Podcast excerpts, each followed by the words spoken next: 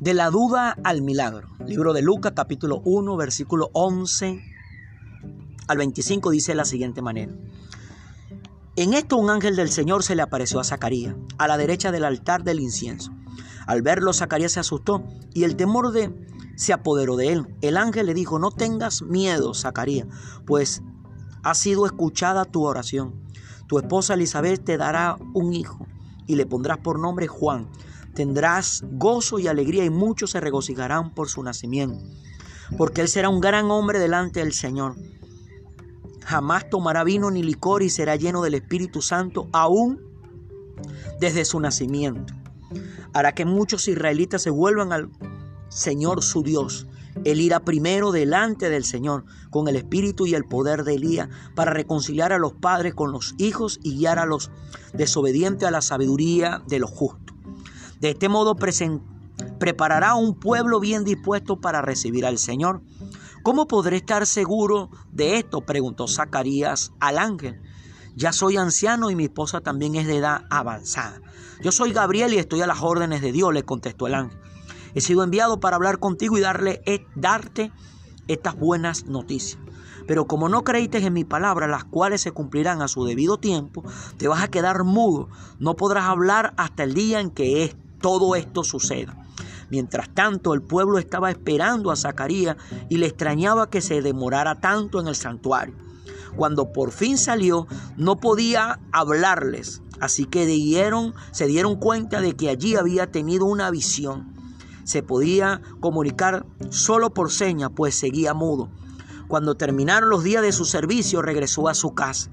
Poco después su esposa Elizabeth se quedó, quedó encinta, embarazada, y se mantuvo recluida por cinco meses. Esto decía ella, es obra del Señor, que ahora ha mostrado su bondad al quitarme la vergüenza que yo tenía ante los demás. Amén.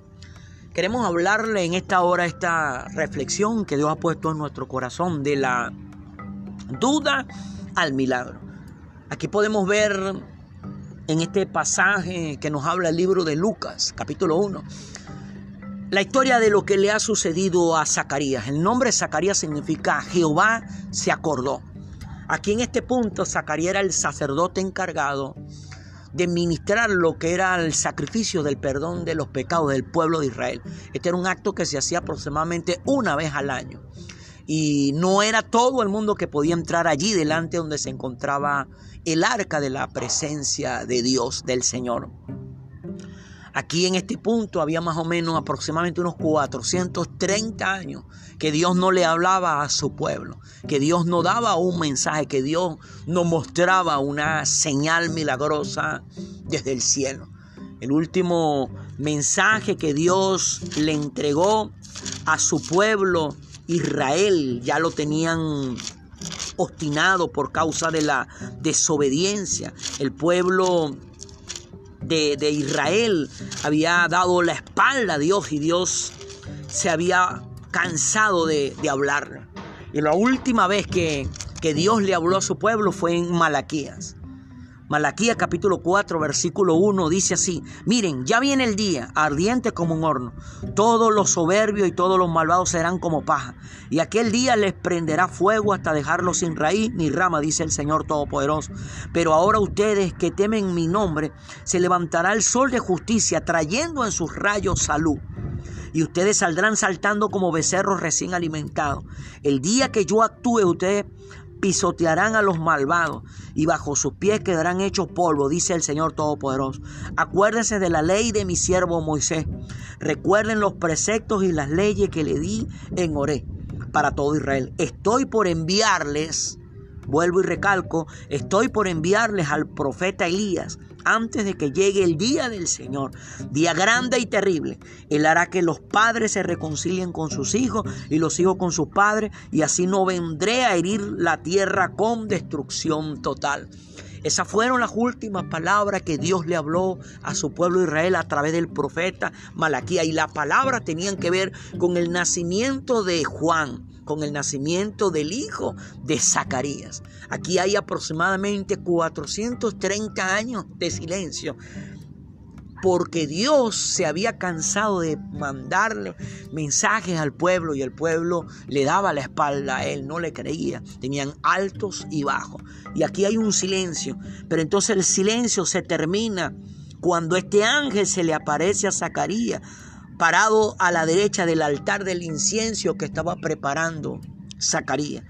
Cuando Zacarías vio a este ángel, esa, esa, esa, señal del ángel, se asustó y todo su cuerpo se, se llenó de miedo, el temor se apoderó de él.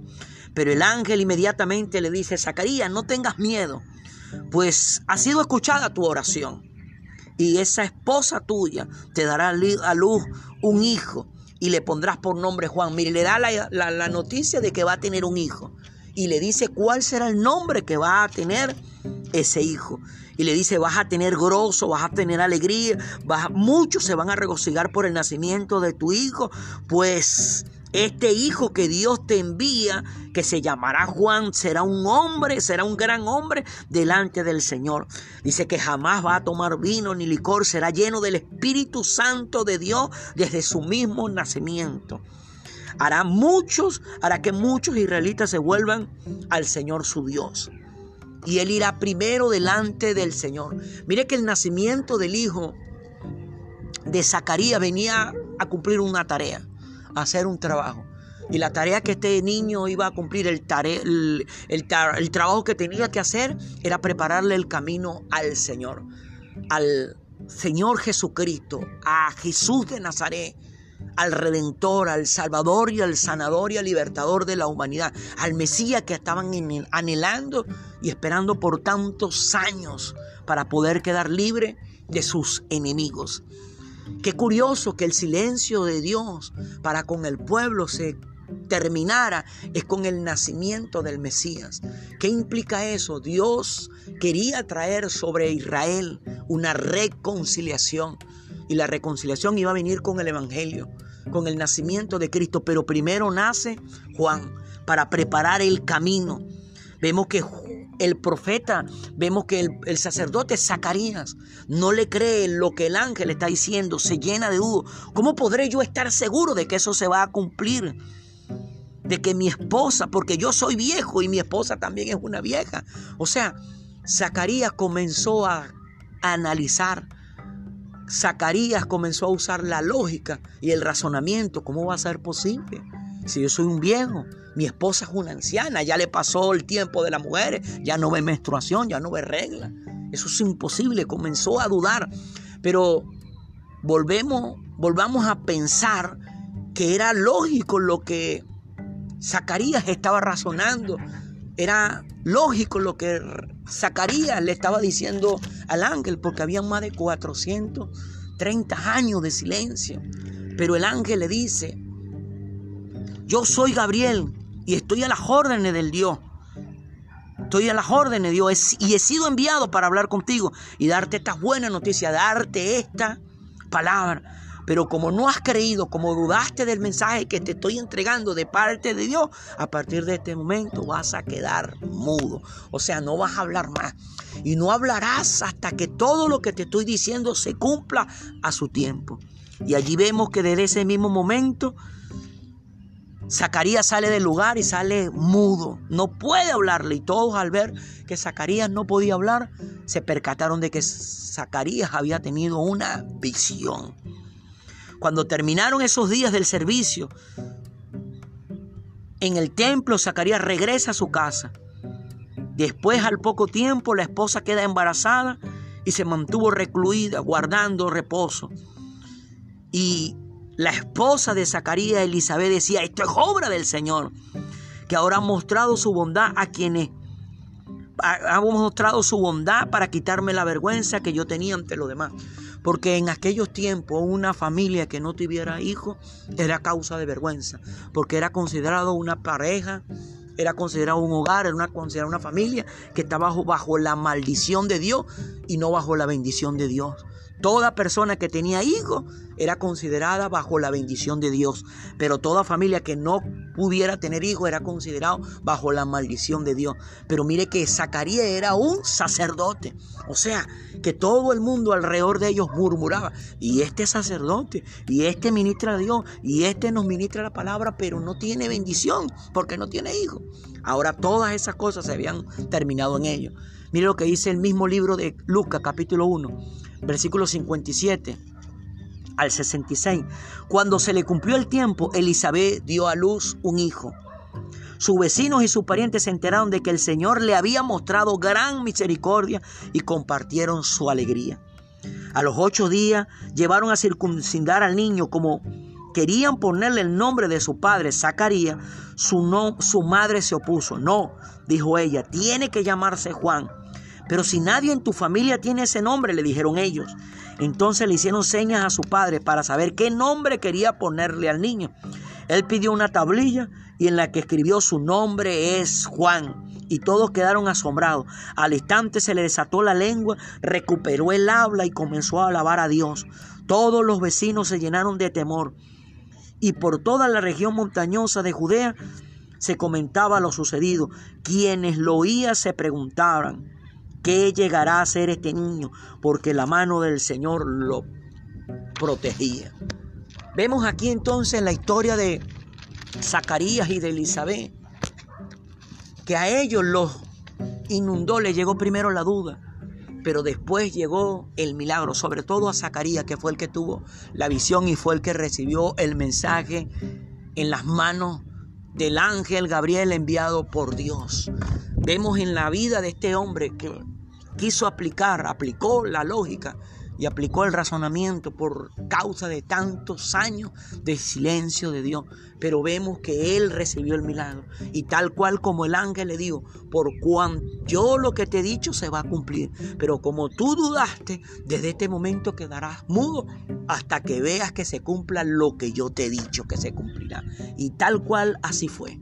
Y todos los los parientes, todos los vecinos, todas las personas alrededor de la familia de Zacarías y de su esposa Elizabeth se gozaron cuando vieron a ese niño llamado Juan.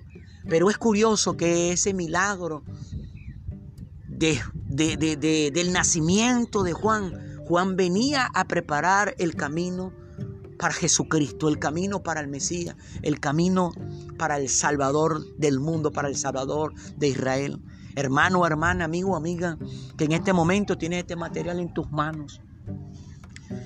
El milagro que tú le has estado pidiendo a Dios, no lo puedes obtener si tú no tienes tiempo para estar delante de Dios. Recordemos que Zacarías recibió el milagro.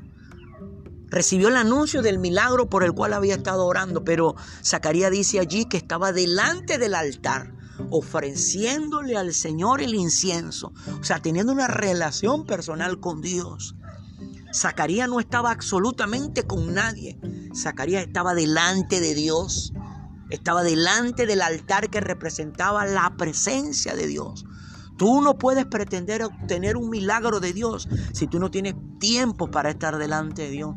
Tú no puedes obtener un milagro en tu vida si no se lo pides a Dios. Hay gente que quiere obtener un milagro pero no se lo quieren pedir a Dios. Dicen, es que Dios sabe, Dios es todopoderoso y Dios sabe lo que yo necesito. Sí, es verdad que Dios sabe lo que tú necesitas, pero tú tienes que pedírselo, porque allí es donde se va a operar el milagro. Dios no te va a dar nada que tú no le pidas. Aquí nos recalca en la historia de Zacarías y en la historia de su esposa Elizabeth que ellos como matrimonio, ellos como pareja, estaban pidiendo el milagro del nacimiento de un hijo para que fuera quitada la vergüenza de ellos delante de su de su ciudad, delante de su pueblo. Ellos pidieron el milagro y el mismo nombre de Zacarías que significa Jehová se acordó. Dios se va a acordar de lo que tú le pidas, pero Dios no se va a acordar de lo que tú no le pidas. Recalco eso. Dios no se va a acordar de lo que tú no le pidas. Dios se va a acordar es de aquello que tú le pidas. Yo no sé cuál sea el milagro que tú estés esperando. Económico, salud familiar, no sé cuál sea el milagro, pero lo que sí sé es una cosa, mi hermano, mi hermana, amigo que tiene este material en tus manos, Dios no se va a acordar de lo que tú no le pidas. Así que desde este momento comienza a pedirle a Dios por ese milagro que tú estás anhelando, por ese milagro que tú estás necesitando. Y si acaso te van a inundar la lógica y el razonamiento y va a crear duda en tu corazón y en tu mente, quédate en silencio. Quédate en silencio. No expreses las dudas de tu corazón. No expreses las dudas de tu mente. No manifiestes la lógica de tu mente ni manifiestes la lógica de tu corazón. Espera y cree el milagro. Porque tú serás en tu entorno familiar, en tu entorno laboral, el que vas a preparar el camino para que otros conozcan a Dios. Porque cuando todo lo que te conocen en tu hogar y en tu trabajo vean el milagro que Dios ha hecho en ti, tú vas a preparar el corazón de las personas a tu error. Porque eso fue lo que vino a hacer Juan, a preparar el camino a Jesús, que Jesús representaba el milagro para la humanidad. Juan en sí no era el milagro, el milagro era Cristo, porque Cristo venía a salvar, Cristo venía a sanar y Cristo venía a liberar a Israel, al mundo entero. Pero el milagro de Cristo comenzó en el nacimiento de Juan, de la duda al milagro. Si estás teniendo duda, es el enemigo que te está atacando pero con esas mismas dudas que están formándose en tu corazón y en tu mente, realmente lo que se está preparando es el milagro. Quiere decir mi hermano, quiere decir mi hermana, quiere decir amigo, amiga que tiene este material en tus manos, que las dudas lo que te están anunciando, viene tu milagro, viene tu milagro, viene tu milagro. Pero vuelvo a recalcar lo siguiente. Dios no se va a acordar de lo que tú no le pidas. Dios se va a acordar de lo que tú le pidas. Así que comienza a pedirle a Dios por ese milagro, para que Él se acuerde de ti como se acordó de Zacarías, para que Él se acuerde de ti como se acordó de Elizabeth, para que Él se acuerde de ti como se acordó de Israel, para que Él se acuerde de ti como se acordó del mundo entero. De la duda al milagro. Dios ha permitido que tú tengas este material en tus manos para que desde este mismo momento comiences a pedirle a Dios por ese milagro, para que Dios se acuerde y puedas gozarte como se gozó Zacarías, como se gozó Elizabeth y como se gozaron los vecinos de ellos y el pueblo de ellos. Las personas a tu alrededor se van a gozar contigo cuando vean el milagro que Dios hará contigo, en la salud, en la finanza, en el hogar, en todo lo que sea. Pero vuelvo y recalco, Dios no se va a acordar de lo que tú no le pides. Amén. Bueno, mi hermano, este era el material que hoy queríamos poner en los corazones de ustedes. Le damos gracias a Dios por esta oportunidad. Esperamos que esta semilla que hoy fue sembrada en el corazón de ustedes les ayude a tomar decisión para empezar a pedirle a Dios para que Dios se acuerde. Amén.